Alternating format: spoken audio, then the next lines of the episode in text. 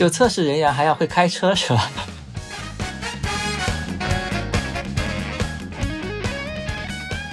天哪，我们现在讲互联网公司都已经用传统，就是传统行业。对 我们从传统老旧的古典的这个互联网公司，对，时代过去了。呃，对对对。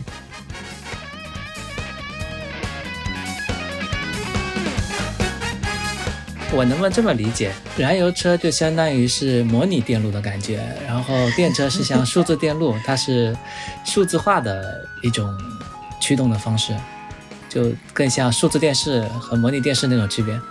呃，其实并不能这么理解，它们其实还是有本质的区别的，它们传动方式什么的都不一样。肤浅了，肤浅了。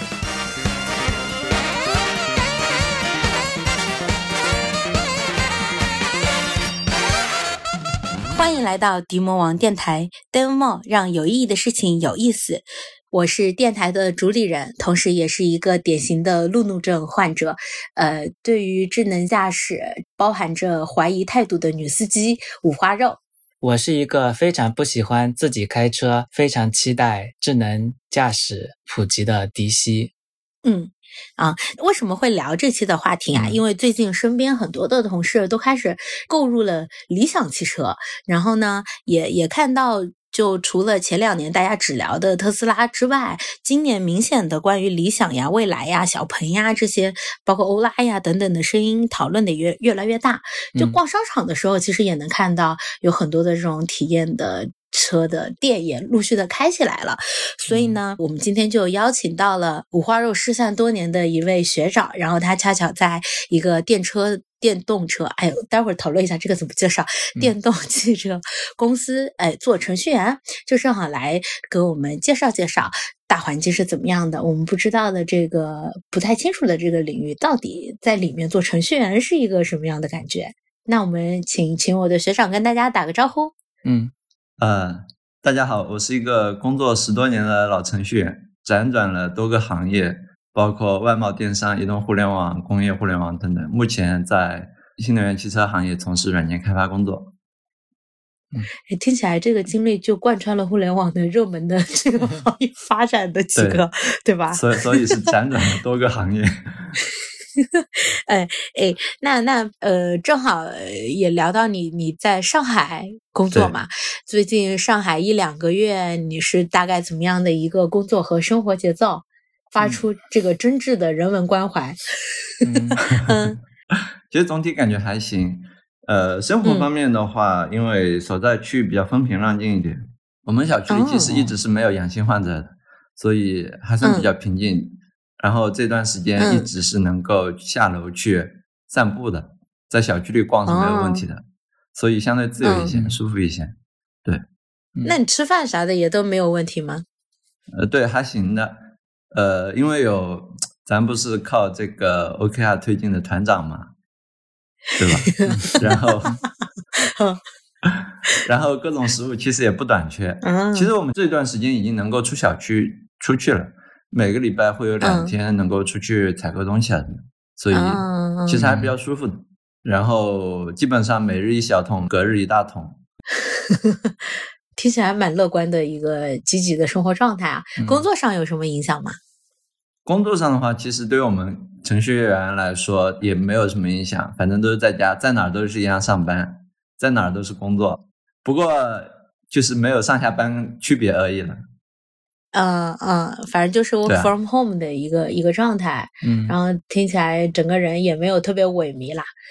行，感觉你这人文人文关怀没不需并不需要，对吧？有点有点 多余。剪掉。嗯好，那我们今天主要会从两个部分去讲一下新能源汽车。第一个部分会是从使用者的角度。啊，第二个部分我们是作为程序员从业者的角度，我们去聊一下这个行业。那我们把时间交给主理人。哎，在聊这个之前，其实呃，我们刚开始介绍就有点卡卡的，就是我们怎么讲这个事情？我们是讲这个电动汽车，还是讲这个智能车？智能汽车，还是讲新能源汽车？我们到底怎么称呼这个更合适呢？我感觉你们讲电动车会比较顺口一点，是不是？呃，电动车。对，因为平时骑小牛电动的时候，电动车，这个就比较顺口嘛。嗯，那我们到底应该怎么区分？还是他们就是同一个概念？不是一个概念，不是一个概念。新能源汽车的话，它会包含电车、混动车，然后还有一些氢燃料的车。哦，就不仅仅是电动，嗯嗯，对。哦。然后智能汽车的话，那范围就广了。不过，呃，目前其实智能也谈不上太智能吧。哦，我听懂了。新能源其实它有不只是电这个能源，嗯，对吧？对，只要区别于我们油车的，其实都算新能源了。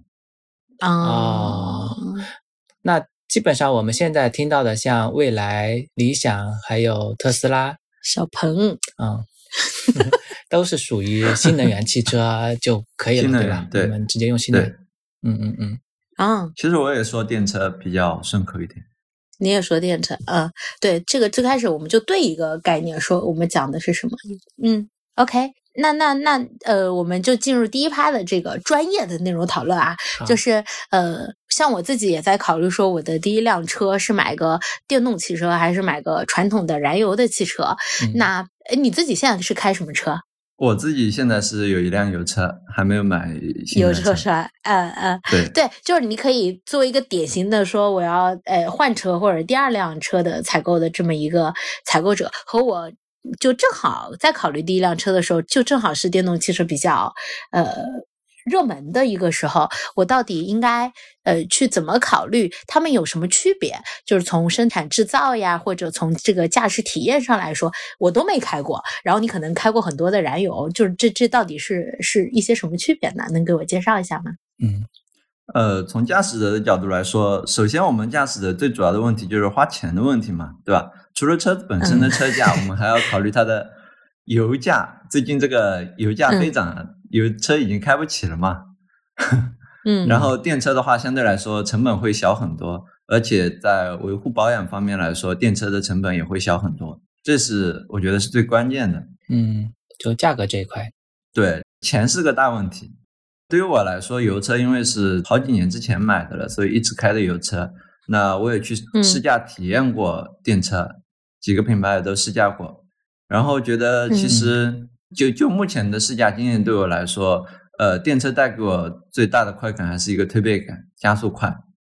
嗯，对，这是这是区别于油车的。对，有些人坐电车是会晕车的。嗯，对，如果你加速太快的话，它其实会让你血液往头上涌。嗯，是会有这种感觉。还有，是不是电车开起来会比较安静一些？啊，会有这个会安静一些，因为它没有发动。那个燃油发动机吗？没有燃油机那个内燃机的噪音，但其实相对来说，你还是要考虑到它的风噪和胎噪这些东西。如果说呃车子它的隔音做得好的话，它噪音的确会降低不少。至少没有发动机了，嗯，但是这也是一个问题，因为你听不到发动机或者排气管的那种轰鸣声音，其实你少了一个快感。那比如说我们为什么要买豪车呢？对不对？嗯嗯，你在豪车发动机点火时候带来的那个嗯的声音，那就不一样了嘛。嗯，对不对？所以它是有好有坏。嗯嗯嗯，就不爽。开起来不爽，就不像个车。对，就像个电动大玩具一样。还有还有其他什么区别？其实我会考虑是车牌的难易程度拿到的问题。啊，对，车牌难易程度也是一个大问题。嗯，尤其是像在上海的话，其实油牌是挺难拿的嘛，一个油牌的价格都要十来万，这个就非常不划算。所以，呃，相对来说，我在上海看到很多新能源的牌照非常多。嗯。普及的非常广，哎，那从呃专业的角度去看的话，是不是电车它在发动机以及各种最底层的汽车的设计这一块，就是跟燃油车是不一样的？呃，最大的不一样的地方，也就是在这些三大件方面。我们讲传统汽车三大件：发动机、变速箱、底盘这些东西。电动汽车它的三大件是电机、电池、电控，这个三电系统我们俗称的。那呃，对于燃油车来说，它动力输出跟电动汽车它动力输出就是完全不一样的。内燃机和电动机，它呃，电动机它直接就输出成最大扭矩了，你能够很快的得到速度的提升啊什么的。嗯，哎，我能不能这么理解？燃油车就相当于是模拟电路的感觉，然后电车是像数字电路，它是数字化的一种驱动的方式，就更像数字电视和模拟电视那种区别。呃，其实并不能这么理解。肤浅了，肤浅了。他们其实还是有本质的区别的，他们传动方式什么的都不一样啊。所以就虽然都是车能开，但其实里面的已经完全不一样了。那它它的只是这个三大件不一样。哎，那所以传统的车的厂商是可以去做电动车吗？嗯，可以可以。那那接下来就要讲到这个生产生产制造了。嗯，从大的。汽车结构来讲，它其实是差不多的。它的传动要有轮胎，要有车壳，要有什么防撞架这些东西，这些大的方面是基本上没有什么差别的。那对于大部分主机厂来讲，包括我们的传统燃油车，包括新能源汽车，他们的生产过程都是讲的冲焊涂种、冲压、焊装、涂装、总装这四个过程都是一样的。对于新能源来说，比如说特斯拉目前它有一个压铸的环节，对吧？它呃号称是通过压铸把后桥用压铸件一次成型，能够减少很多的这个零件的组装量，减少很多焊装的一个工作。呃，其他大部分的环节都是差不多的，中间可能会有一些细微差别，属于每家自己的一些小创新这种东西。那。这是大的方面，从小的方面来讲，就是我们刚刚讲到的这个三大件这一块东西，它是不一样的。嗯，哦，电车的话，它主要还是电池包的组装、电动机的组装安装，然后燃油车的话，它是发动机那些机滤啊什么的这些管路的安装，这个上面还是不一样的。嗯，那他们的供应链这一块的话，就是像三大件这一块有区别，但是像。汽车的壳零件零件这一块还是有通用的部分，是吧？对对对，啊，明白明白。其实大部分还是通用的，只是这三大件不一样。这你看起来都是车嘛，能有啥不一样？对啊，你比如说玻璃，那可不都是嗯嗯一样的玻璃吗？但但是我看很多电车搞得很浮夸，就是尤其像小鹏的一些车，它开车门的时候是往上走的。就就感觉跟一般的那个汽车给人的这种感受是不太一样的。我理解这属于微创新吧。哦，就是说其实燃油车做得到，就可以，但没有必要。哦，对啊，那正常开门就好了嘛。你比如说各种花式开门，对吧？燃油车那些豪车不也都能做到吗？对，跑车也是这么。嗯，对啊，你还是贫贫穷限制了想象力了。对 对对。那那我们呃下一个下一个问题，就是因为呃我去坐过几次这个电车，那我的感觉就是，呃特别是我第一次坐到特斯拉里的时候，我感觉不是坐在车里，是要坐在一个玩具里，或者坐在一个一个一个一个。反正就不是个车的感觉啊，就这个感觉，就像我第一次看到互联网电视的时候，就从我原来调那个数字频道，中央一台、二台，到我看到这个智能的电视机一打开，跟打开了手机。界面平板界面一样，就是就像智能手机颠覆了这个手机的行业，或者这个互联网电视去颠覆了传统的看电视的方式。那现在的电动汽车是不是也在从这个智能的角度上去颠覆这个行业？它是不是一个弯道超车呢？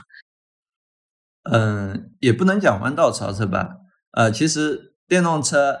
呃，目前来说，我们很多新能源车它都配备了比较好的一个智能系统。相对于油车来说，我们大多数油车的车机还是停留在这个中控一个小屏幕上，还没有像目前这些电动车一样的各种大屏。你比如说理想，它有三个屏幕，这是多夸张的事情！我惊呆了，整个都是屏幕，就我惊呆了，我坐上去，对不对？嗯，你开车的时候，你要考虑考虑自己的眼睛该往哪块屏幕看。呀，嗯，所以呃，不能说是颠覆这个传统的汽车行业吧，它只是在这个汽车行业往前走了一步，提供更多的智能的一些东西。因为说白了，它是有更好的一个芯片的。那因为呃。电动车很多时候它是带有一些智能的功能嘛，比如说自动驾驶、增强辅助驾驶这些东西，它天生就带了一些比较好的芯片，那么它去做这样的大屏，做一些娱乐系统，它是更方便的，所以给到给到车主的体感就不一样了。啊，呃，也就是说，刚才我们没聊到的一个区别是，电动车它相较于传统的燃油车，它的芯片优势其实是非常大的，就是对。它相当于是一个行走的非常强的计算机，对，所以在这个基础上，它可以做很多的智能化的创新。之前之前有有之前公开的媒体，他们统计过这些车子的一些嗯呃 CPU 配置，它的算力配置啊。你比如说特斯拉，它的芯片算力，它它是最早之前直接用的英特尔的芯片嘛，英特尔 Atom 的芯片，它的算力，你说普通的这些车机能跟它比吗？对不对？哦，所以我知道了，五花肉的问题是，他感觉自己不是坐在一个车里，是因为他其实真正是坐在一个大型的计算机里面。对，其实你平常你去开燃燃油车的时候嘛。你开燃油车的时候，你进去干什么？你就是单纯的去开车。但现在你待到一个新能源车子里面，你去干什么？你去玩平板。是，嗯嗯嗯，那确实是，确实是。哎，那刚刚讲的颠覆可能不算叫颠覆这个行业，但其实是会极大的改变你作为一个开车人或乘车人的乘车的体验或者开车的体验。对对对，这是真的。嗯嗯嗯。诶，那那目前的电动汽车，其实我在看一些数据的时候，能看到，嗯，电动车交付其实有一些数量上的瓶颈问题啊。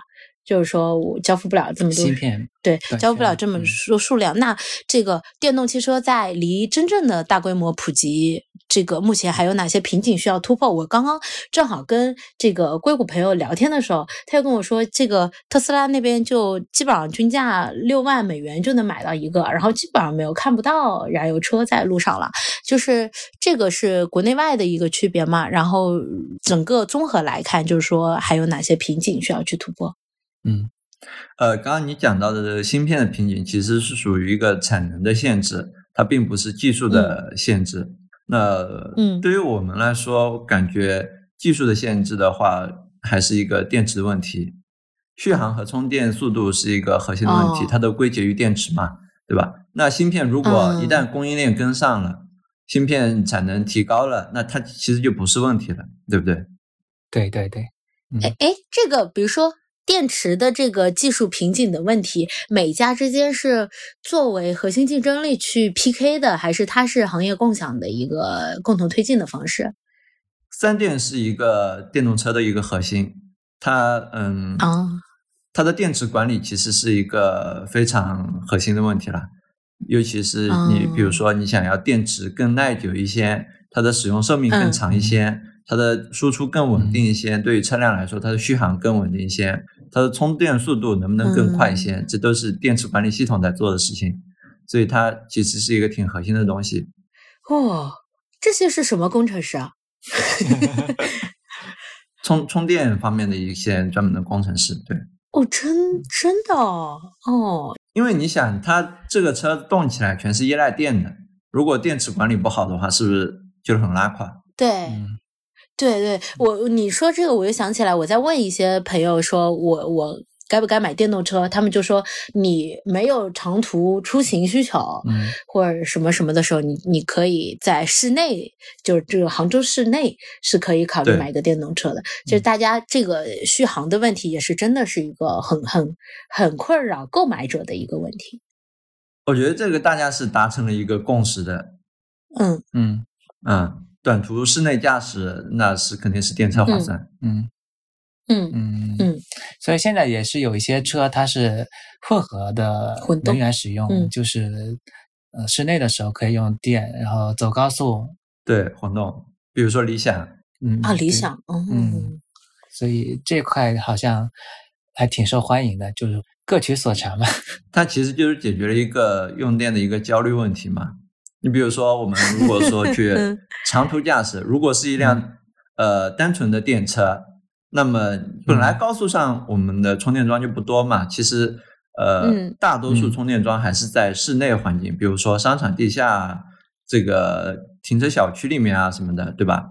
嗯嗯，高速上的充电桩本来就不多，然后可能会有一些损坏的情况，那你充电是不是就得看运气了？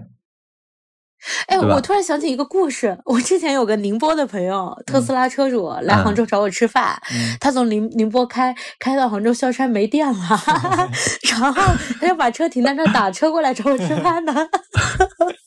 这个对对，就类似这样的。这个可能他没有提前计算好这个距离和电量够不够。对，这这是蛮好笑的。那那其实如果电池的问题解决了，混动车的需求场景就会极大减少。嗯，电池是人类很难解决的问题啊？是吗？对不起，对不起，对不起。因为其实混动车 它的复杂度是比电车要更高一些的。你的动力输出，因为有一些它是油呃有油的动力输出，有电的动力输出，然后另外有一些混动车它是油转化为电，然后再做动力输出，这是不一样的。如何去协调好这两个能量的输出，然后让它比较。平缓的去做切换也是一个问题。哎，我突然有一个恐惧，就是因为我我也看一些这个制造焦虑的新闻啊，就是油车会爆炸，然后电车充电也会爆炸，那你这个混动是不是更危险啊？哪个它具备双重可能？电池都会爆呀，这个 手机都会爆呀。你要是这么想的话，你就把那些智能的设备全扔了。哦，对啊，我有点反车的哦，那是不要理我。你想想，你的手机有没有可能爆？有可能，有可能，对吧？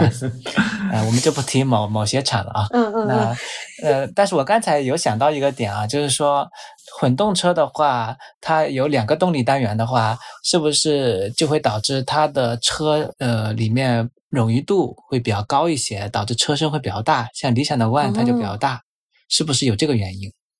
对，它的里面的零件会多一些。你想，它有转电的话，它需要有一个。转换的过程嘛，那它肯定需要对应的设备，那它就必须要配备油路，对吧？这这些东西都是很麻烦。哦，原来是这样子啊，嗯，对哈，我还以为那么大是为了家庭出行。没有没有没有，当然理想，我这就是我要讲的，理想设计这么大，它也是因为它设计方面的原因，它是六座七座的，是六座还是七座？嗯，对对对，对，它也是一个所谓的奶爸车嘛，你可以装下一整家人然后出行。这也是它的它的一个产品定位的问题。嗯嗯，对我之前有看啊，就是这几几几个电车，就是未来还是谁，他是打这个年轻酷啊什么之类这种，理想就是这种中年男的 首选车。对对对，啊，的确，在现在这些新能源车来说，嗯嗯，理想的车它装的人比较多。对，不然的话，其他的你就是。五座车，要不然的话就是 Model X 有六座车、七座车版本，但是 Model X 它就贵了。哎，真的，哎，你其实能够看各个车主，你能感觉到区别的。特斯拉就是一些时髦人，你知道吧？就是时髦人比较多开特斯拉的。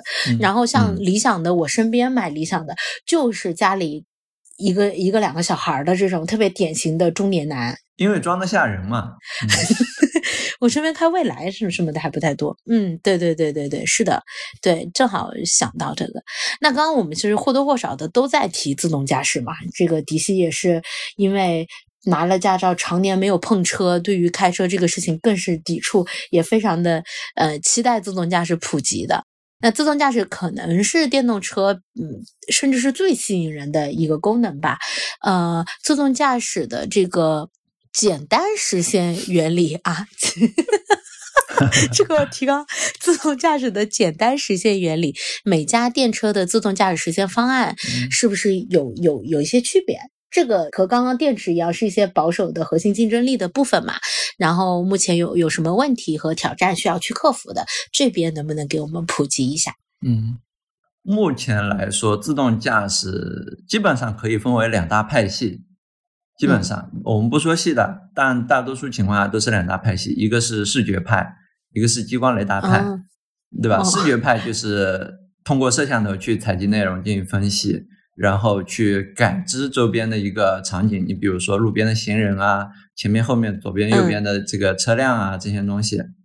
这个这个之前特斯拉不是有一段时间，它因为一个新闻说要砍掉所有激光雷达，还呃有一段时间的一个争论嘛，在讨论这个激光雷达好不好。但呃，对于这种视觉派来说，它主要就是模拟人的一个感知。其实我们人就是通过双眼去看东西，我们并没有什么回声定位系统，对吧？没有什么嗯这些声声呐什么探测，对不对？嗯，那视觉派的话，它主要就是根据摄像头获取数据，然后去做一些控制。它的话，对于算力来说要求是比较高的。因为你想，它一秒钟有那么多帧的东西要传输过去，它要去分析到底是一个什么样的场景，所以呃，目前来说，视觉派主要的一些领头的人，比如说特斯拉，大家都知道的，还有百度，还有极客零零一，说是也是通过视觉感知方案来做的。它的话，嗯，芯片算力的话，我找到一些公开的数据，芯片算力的话，呃，特斯拉是一百四十四 TOPS。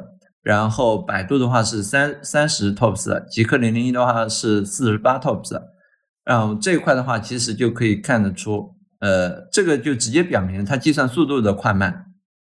嗯，另外一个一个派系的话就是激光雷达派系了，那他们的话是通过毫米波雷达、超声波传感和摄像头配合来完成这个呃周边的感知。这个很明显的，它其实会比光视觉派要来的更精确一些，因为你毫米波雷达的话，你可以精确的感知到周边的一些距离啊、场景啊这些东西，但是它也会带来一些问题，比如说，比如说有污点影响它的感知了，那么能不能以它的数据为准呢？它要相信哪一个传感器？这其实也是一个之前有讨论过的一些问题嘛。嗯，另外一个的话就是说，你这些东西配合在一起，它的。传感器的协同之后，它传感器增加了，那维修成本是不是就更高了？本来毫米波雷达它的成本也会比摄像头要稍微贵一点。这些激光雷达方案的话，就以小鹏、蔚来、极狐这些作为代表。另外的话，有一些他们是配备了高清地图的，像高清地图的话，就能够帮助他们在一些路段通过高清地图来做一个定位，这也是就是稍微好一些的方案。但是整整体这两种方案来说，也说不上谁好谁坏吧，看以后的发展。嗯，那目前在自动驾驶这一块领域，我们听到很多啊，但是也了解过有一些事故的产生。呃，嗯，现在来去讲的话，我们现在去使用自动驾驶，是不是还是一个比较超前的一个功能？是挺超前的，要承担挺大风险的。那就是我还是要好好练一下车。对，你也不能完全放手。目前国内的话，自动驾驶好像都是不允许放手的。对，对我我我有听特斯拉好像是有设置的，就是说它如果检测到你你是放手了或者怎么样，它会强行给你停到路边的。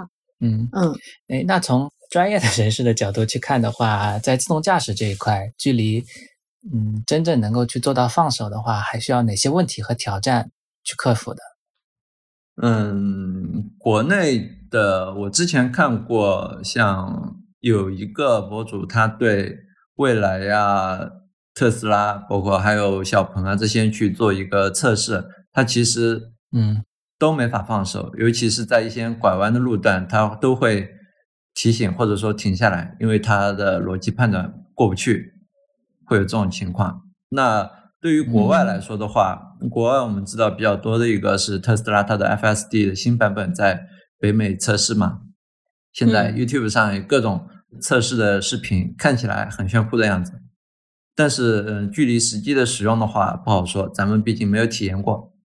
嗯嗯，所以它是有比较大的技术门槛，还是说随着时间的推移，它需要一些数据数据去积累，最后达到真正完善的地步？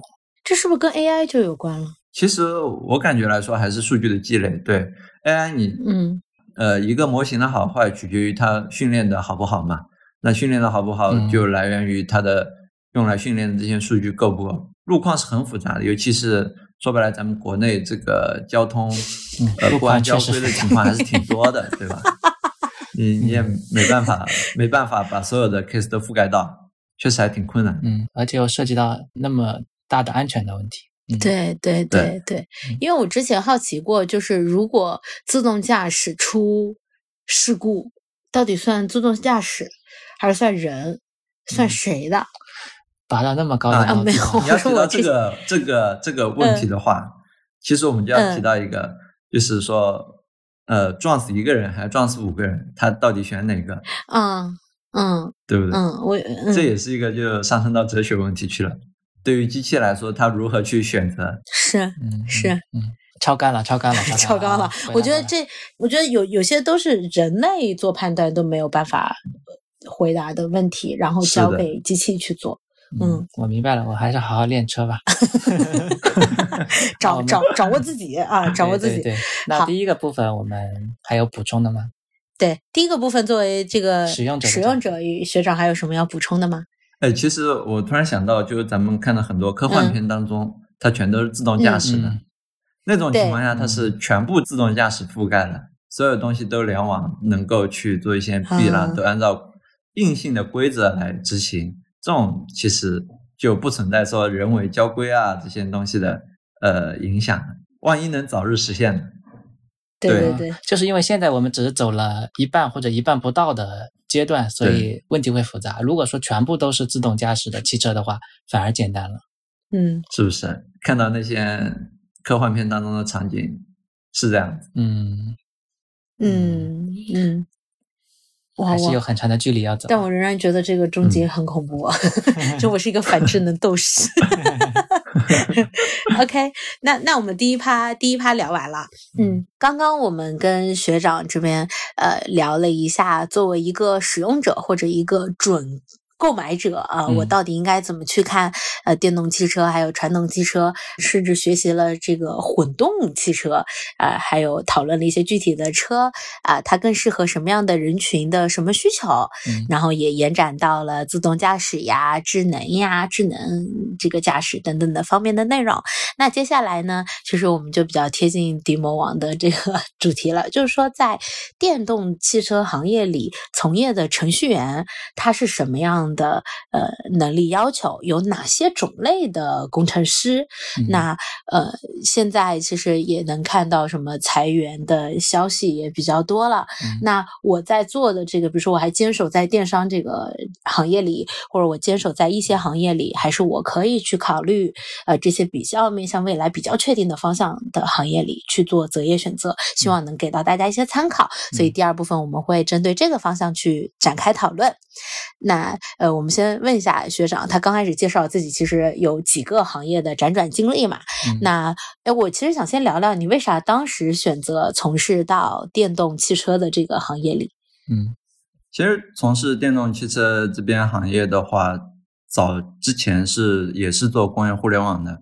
我其实是从怎么说呢？消费互联网转向了工业互联网行业方面的一些工作，因为确实国家现在在。主推这个工业互联网嘛，大家也都知道什么“二零五零”计划这些东西。那工业来说的话，早前我们的很多系统都是买的，然后会有一些呃，从我的体感上来说，其实不那么智能，不那么好用。所以后来就想要在工业上面去做一些尝试。然后在工业上做了尝试的话，就刚好这边有这样的一个机会。呃，它其实是从一个服务于各个厂家的一个比较架空的一个技术，转向更落地的一个场景化的一个实践上来的。等于说是，呃，之前开发的是针对行业的通用解决方案，那么现在是落地到某一个厂家去专门做一个解决方案，会更落地一些，更脚踏实地一些。嗯嗯哦。所以对于你来讲的话，其实是一个比较自然的转变的过程，就是从一个平台型的这这样的一个概念到一个垂直深入的，嗯，一个一个转变，嗯，因为其实你一直在做一个平台的话，其实脱离生产，你你也不知道人家生产到底是怎么去执行的，所以就落地一下会更好。对对对，这个是我跟很多我跟很多程序员沟通下来，也会就是做平台做久了，或者做底层做久了，他不太理解我这个对业务上有什么什么价值。那我我们收回来说，目前电动汽车行业的从业方向就是有哪些？它是跟偏这个汽车制造专业，还是更偏软件工程的专业？它是不是有些综合技能的要求？呃，电动汽车行业的话，它归根结底还是一个汽车生产制造。嗯，所以说白了的话，它还是一个制造业的为主的一个内容。那么对于它来说，汽车制造专业的话，需求肯定更大。那在呃目前比较新的一些，我们讲新能源车这些厂商，它还会配备比较多的一个软件工程。虽然虽然比不过汽车制造本身的这个专业，它还是会有不少。软件工程的话，我们会包括有很多给给车主用的这些东西，比如说 A P P 啊，嗯嗯，或者小程序啊这些东西。另外的话，就是说工厂内的一些生产制造啊、E R P 啊这些系统的开发，会比较多。嗯，对。然后的话，还有一些就比如说一些人工智能的研究，比如说自动驾驶相关的研究方向。嗯嗯，是的。哎，我之前有听过一个说法是，如果说用智能手机来去类比于新能源汽车这个行业的话，刚开始的竞争会更偏向硬件，像汽车制造这个领域。后面的话，等到硬件开始变成嗯红海市场的时候，那么更多的竞争会发生在软件这个行业里面去。从现在的智能手机的发展就能看出来，软件才是决定整个的行业生态发展的一个非常关键的一个因素。未来的智能汽车是不是也有可能会走到这个方向？嗯，其实相对来说，车子嘛，大家都大差不大的，大家都有方向盘，大家都有轮胎，区别在于你用米其林，他用朝阳，也没有说哪个不好，嗯，只不过只是说你在这个。一个汽车硬件的方案上的一个选择的区别，嗯，这一块来说的话，其实就跟手机一样，它用的 CPU 是骁龙八六五，另一个 CPU 是其他的，那还是会有一些呃简单的区别嘛。对于用户来说，对于车主来说，他感受到的更多是这个车子能够带给他什么，除了驾驶出行，他能在上面做什么事情，车子能为他做什么事情。嗯嗯。你你刚刚拿手机来做这个比喻嘛？其实现在手机也是各种型号、各种品牌、各种芯片也都有嘛。但使用者可能就是用它来刷抖音或者来买淘宝，就是 它的基本 行为还差不多的。嗯，对，对我感觉是这种。嗯，落到车子上就是归根结底，你就只是在开车。对，你就干那些事嘛。其实是嗯，对，不太会有特别拉开的一些区别的。嗯嗯，对，好的，那我们回来啊。学长应该是从事软件相关的工作，对吧？对。那我们就是从啊传统的互联网公司的软件开发工作，到从事汽车行业的软件开发工作，呃，会有什么样的一个实际的区别呢？天呐，我们现在讲互联网公司都已经用传统，传统行业。对，我们从传统老旧的古典的这个互联网公司，对，时代过去了。呃，对对对，正好可以结合你经历。对啊，其实我们作为程序员的话，到哪儿写代码都是写代码，都一样。嗯，区别只是在于你写的语言不同，或者说它的行业背景信息不同。你比如说，如果是在一家电商公司，那么你要去学的一些行业背景就是这个电商是怎么运营的，人家买东西的流程是什么样子的，对不对？嗯，它并发高的时候你要怎么去处理？那换一个换到汽车行业来说。你要学的就是汽车生产制造的过程是什么样子的，车间流水线的协同是什么样子的，你如何去管控物料供应啊这些东西，其实都是一样的，它只不过是背景行业背景的信息不一样而已。嗯呃，那从应用层的角度来去看的话，在开发语言这一块，现在在汽车行业大概是什么样的开发语言是比较流行的？呃，目前比较流行的话，Java、C Sharp、Go 其实都还用的比较多一些。哦，那基本上也一样，差不多。嗯嗯，对，其实都是一样的，因为很多现成现有的系统都是都是已经开发好的嘛，比如说 Java 开发的那些 ERP 啊那些东西，都直接上上来就用了。嗯，那这么说的话，就是传统的 Java 工程师去转向汽车行业来讲的话，更大的门槛是在于业务的熟悉，而不是在语言或者框架的使用这一块。对，是这样的。你要对行业背景有所了解。哎，这个感觉也特别像刚刚聊的油车、电车这个的感觉。你还是有玻璃，你还是有车身，你还是有这些东西，只是它里面会针对于。呃特定的行业是有一些特定的变化，然后再加上一些区别性的创新的部分的，对吧？你基本功还是要很扎实。嗯嗯嗯，对对对，因为底层逻辑都是一样的，大家都是一样的去写代码。嗯嗯，那底层是不是也是像安卓或者 Linux 这些开源的系统？呃，像车机这一块的话，其实差不多是你讲的这样子。哦，也就是说，我坐在一辆理想的车里面，可能就是对着一一大台安卓的平板，就是对着一个大平板嘛。当然，这是这是车子上的一些软件工程。另外的话，还有一些工厂、工厂或者销售端的软件工程。这一块的话，其实就是比如说销售端，那就是一个电商商城了。对，这个比较好理解。那工厂这块的话，就是呃 ERP、WMS、MES 啊这些东西。嗯嗯嗯嗯。哎，我我我我刚想了个啥？哦，对，哎，比如说在智能手机的时候，苹果是自己做了一个操作系统。嗯，对吧？现在各个车的厂商是不存在自己做操作系统的这个嘛？还是就是刚刚迪西说的，我是基于呃比较原始的操作系统往上弄的？基本上都是基于基于原始的系统去上的，比如说基于安卓去做，基于 Linux 去做。哦，哎，但我看 Apple 也宣布要进入这个车的这个赛道了，它是不是还会针对？它肯定是自己的那套系统。哦，那我还蛮期待的。对对对，等等等等党终将胜利，等等党等等党啊！哎，那刚才讲，其实像安卓和 Linux 都是开源系统嘛。那对于嗯呃汽车行业的呃开发工作来讲的话，是不是也是有很多开源的解决方案可以去使用的？对，会使用很多开源解决方案，会，因为没有必要去重复造太多的轮子嘛。对，而且这是一个比较新兴的起来的行业，你就是需要，这这一定程度上是需要共建一起来搞的。而且开源还有个好处，就是你越多的眼睛盯着它的安全性，其实是越好的。嗯，你你比如说有两面性的，有两面性，嗯，对，像像我花儿提到的安全这一块的话，其实其实对不少公司来说，呃，在使用之前，肯定一方面是要对这个开源的开源协议进行深入研究，看是不是适合用进去。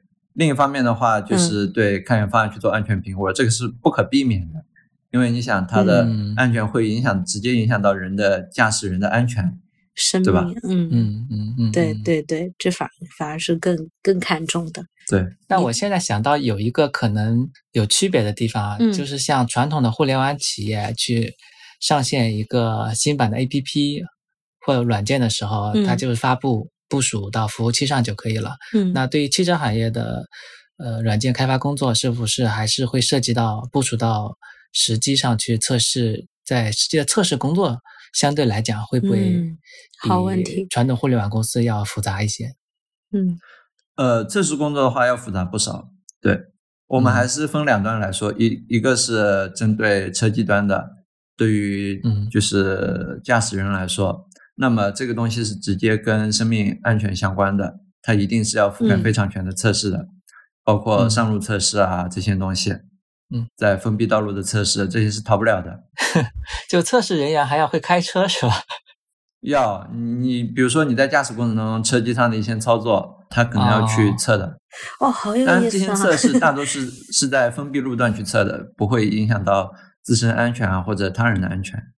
哦哦，会有一些封闭的路段去用来去做模拟的测试。对，然后对于生产制造和销售端来说，这些这些东西的话也是一样，它也会需要比较完善的测试。呃，你比如说生产制造，你如果测试覆盖不全的话，那么有可能造成停工停产，那么这个也会带来损失。哦，那就测试的周期一般来讲会比较长了。这看铺多少人吧。这这个就是属于项目管理上的一些东西了。嗯嗯嗯嗯嗯嗯，它有一个交付标准嘛，你你不管对，你要达到那个标准嘛，你要么耗人，要么耗时间嘛。嗯嗯嗯，对，这个测试工作还挺有意思的，开着车开着车。对对对，我们刚刚正好聊到了嘛，就是说想加入这个行业，其实分不同的方向。刚刚正好详细聊了测试。首先，这个跟传统的互联网我们理解的那个研发团队的人员配比。会有区别吗？就是它测试是不是呃，还是就看各个公司的一个情况？至少会开车呀。啊，这会开车，开车开着车给你其实没有大的区别，其实没有大的区别，那只是属于额外的一个技能。人员配置上其实没有太大的差别，无非是产品开发、测试啊什么什么，都是这些人这些角色。哎，招是怎么？哎，其实我们可以去看看 job model，就是他的招聘广告上能力要求是怎么写的。就是说，你现在的同事都是从哪儿来的？驾校来的。我现在的同事其实很多也都是来自于互联网行业，传统的互联网这些公司跳过来都有。嗯嗯，那我再问一个呃较为敏感，可以不答，就是说这个行业的薪资待遇是比传统行业要高的吗？呃，其实。不会高到哪去，都是差不多持平的样子。那也是高一点嘛，嗯，那也是高一点，嗯嗯嗯。不然人家为什么要跳呢？对不对？啊，为什么要跳？可能是我想接接加入到新兴行业的这个建设中去吧，推动中国的新能源汽车的发展呀。啊，靠情怀来填肚子，对吧？因为最近特别是杭州，就是天天风言风语，各种裁员的这种，就互联网公司就曾经热门的几家的裁员嘛，就是啊，对，听最近听说很多裁员，对，很多人也在讨论说，哎，大厂离职的这些程序员到底去哪了？到底 送外卖去了？到到底去哪了？就是说，我是想说，嗯，你你们公司现在的招聘还是在往上的一个需求中吗？还是也是在一个比较持平的状态？往上在扩招。哦，嗯嗯，扩招，哇塞，啊，就新兴行业的。那我希望我们听众好好听一听啊，这这个新兴行业是一个好的机会。马上切到第四个问题，就如果说我现在要加入这个行业。啊，应该怎么进行学习？它有哪些方向？有哪些可以推荐的东西？嗯嗯。OK，那作为软件开发相关的话，可能会有两个方向。一个方向是大数据相关的，包括你比如说人工智能啊、深度学习啊、大数据处理啊这些东西。另一个方向的话就是工程研发类的。那对于人工智能、深度学习、大数据处理这种东西，不用多说，你肯定要去学那些呃。怎么去做深度学习啊？怎么去训练模型啊？怎么去清洗数据啊？什么的这些乱七八糟的东西。嗯，对于工程研发类的，那其实就跟以前做工程差不多，你去写代码、完成需求、去实现一些产品一样。啊，就是说工程类的话，跟传统的互联网公司的业务开发工程师的要求是差不多的。然后在嗯，大数据和 AI 这一块的话，是跟一些算法工程师和大数据工程师是比较像的。嗯，其实跟我们一些算法工程师也差不多。对，那么像一些我们刚刚讲到一些行业背景嘛，这些东西都是可以在你入职之后去慢慢学习的。嗯，哦，那其实也没有那么大的跨度啊，听下来，对，没有那么大的跨度。其实外外界对于它产生一个就是。觉得它很不好进，其实是有误解的。其实都一样，你写的语言还是那些语言，Java 谁不会呢？对不对？嗯，学好数理化，走遍天下都不怕。基本功打好了。对我，我觉得就是基本功扎实，然后你能有快速学习、融入新行业的这个这个哎，学习能力。那我想问的是，就是呃，虽然是。基础底层都一样，但是通用的解决方案肯定还是有区别嘛。那对于一个初学者来讲的话，有哪些比较好的一些学习资料？就是去包括说一些开源的、比较通用的、有名的解决方案这一块，可能对于其他行业的从业者来讲，相对了解会比较少一些。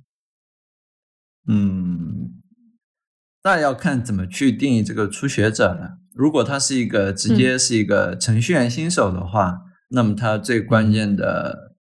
最关键要做的事情就是掌握好他现在在做的这个语言，嗯，至少说能够开发出一些好的东西，要去培养一些好的开发习惯、代码习惯。嗯，那对于对于搞人工智能、搞机器学习的来说，现在其实也会有非常多的一些视频啊、书本啊去讲解这些东西。